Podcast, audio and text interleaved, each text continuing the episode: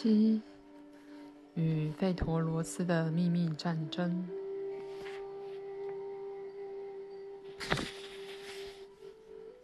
与费陀罗斯的战争发生在耶稣诞生和罗马衰亡的很久之前。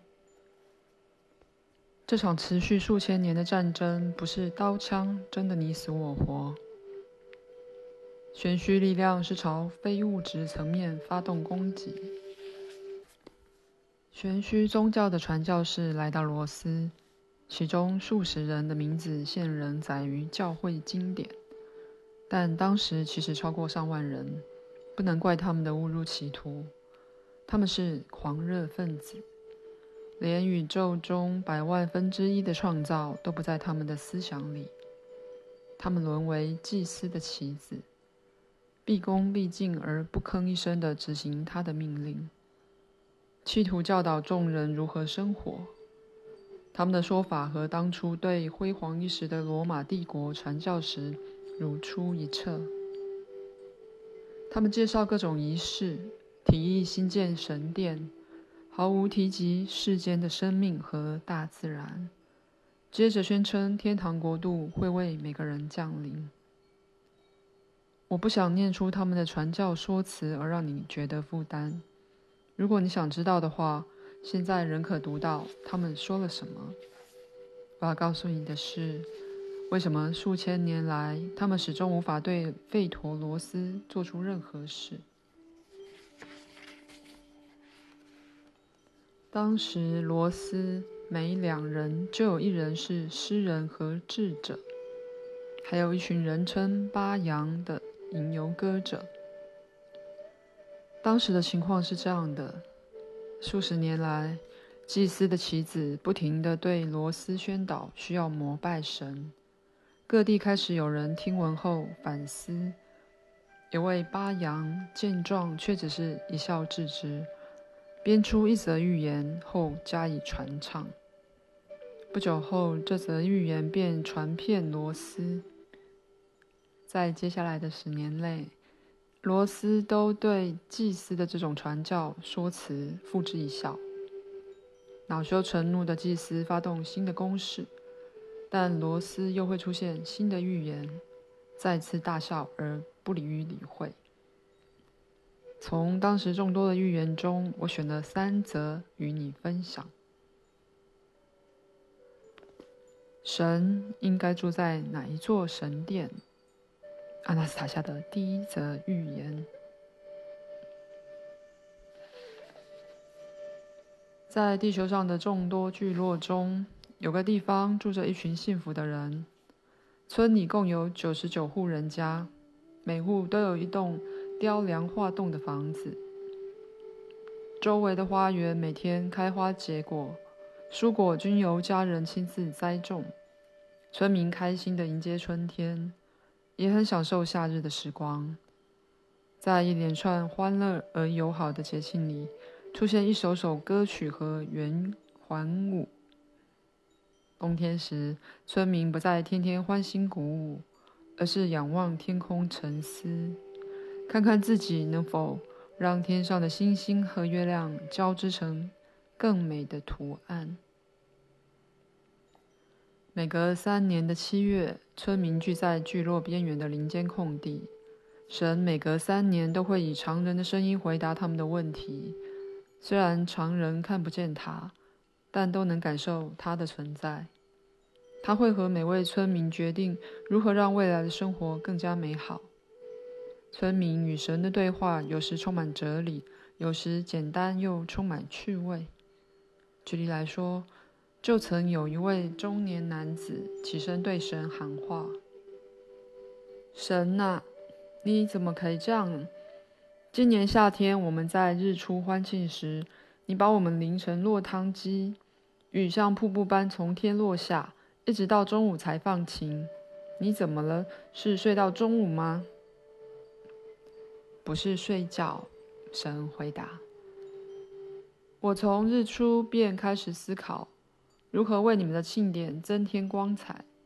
我却看到你们有些人去庆典时懒得用净水沐浴，怎么可以这样？不洁净的外表会坏了庆典。我才决定先帮大家沐浴，再把乌云吹散，让阳光爱抚每个以水洗净的身体。好吧，如果真的是这样的话，男子认同，剥掉胡子上的食物碎屑，再替儿子擦去嘴边的浆果汁液。神啊，告诉我，一位若有所思的年迈哲学家问：天上有这么多颗星星，它们奇妙的排列有什么意义吗？如果我选出一颗中意的星星，等我厌倦地球的生活时，可不可以和家人一起搬到那里去？夜空发亮的天体排列叙述了全宇宙的生命。只要你全神贯注，但不要有压力，你的灵魂就能读到这本天书。这本书不会对游手好闲或纯粹出于好奇的人敞开。只供思想纯净且有意义的人阅读。你当然可以搬到星星上生活，每个人都能自由的选择宇宙的星球，但是有个唯一的条件必须注意：你要能在所选的星星上创造比地球更好的创作。一位非常年轻的女孩从草地上跳起来。把淡褐色的辫子甩到背后，抬头露出坚挺的鼻子，轻挑了把手放在臀部，突然对神呼喊：“神啊，我要跟您抱怨一件事。两年来，我一直很没耐心地等着跟你抱怨。我要告诉你，地球上有个不寻常的怪现象：大家都像一般人一样恋爱、结婚，过着幸福快乐的生活。”但我做错了什么？每年初春时，我的脸上就会出现雀斑，怎样也洗不掉或遮不住。神啊，你怎么这样？在逗我玩吗？我求求你，明年春天别再让我的脸上长雀斑了。我的女儿啊，那些不是雀斑，而是春天在你漂亮的脸蛋留下印记。但我也可以照你的意思称之为雀斑。如果你觉得雀斑烦人，明年春天我就不让它出现。神回答女孩。此时，林间空地的另一边，有位英俊挺拔的少年起身，低头悄声地对神说：“我们春天有很多事要忙，神，你还得试着全程参与。”为何还要费心处理雀斑呢？我倒觉得那些雀斑很美，想不出来有任何画面比有雀斑的女孩更美的了。那我怎么办？神若有所思地说：“女孩求我，我也答应了。”什么怎么办？女孩再次打岔：“大家都说了，你不该管我的雀斑，应该去忙其他重要的事情。”但既然提到雀斑，请你在我的右脸上多点两颗吧，这样比较对称。神露出微笑，这可从大家都在笑看得出来。他们知道，村里很快就会多出一个相爱而美丽的家庭。村民和神一起住在那座独特的村落。后来，村里来了一百位智者。村民照例开心地拿出美食佳肴款待客人。智者品尝美味至极的水果后为之惊艳。其中一位开口：“你们过的生活真是美好且井然有序，每个家庭都很美满舒适。可是你们与神的沟通欠缺文化，没有对神膜拜，也未让神荣耀。但为什么要这样？”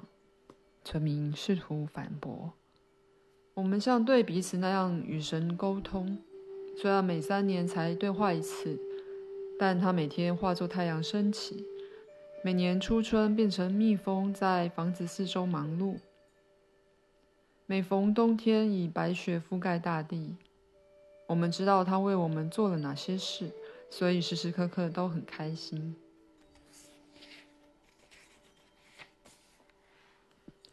你们沟通的方式不对。智者说：“我们是来教你们如何与神沟通的。现在全世界的人都在为神盖皇宫和神殿，让人可以每天在里面与他沟通。我们也要教你们这样做。接下来的三年内，村民仔细聆听百位智者的教导。”但每位智者对如何为神盖出最好的神殿，每天要在神殿里做什么，都有不同的见解。每位智者各有一套理论，使得村民不知道该听谁的。况且，到底要怎么做才不会冒犯智者？他们决定听从所有智者的建议，把所有神殿建造出来。每个家庭负责一座。然而，村里只有九十九户，但智者有一百位。智者听到村民的决定后，非常担心，因为会有一人没有神殿而拿不到贡品。他们开始争吵，谁的拜神方法最有效，也让村民卷入这场纷争。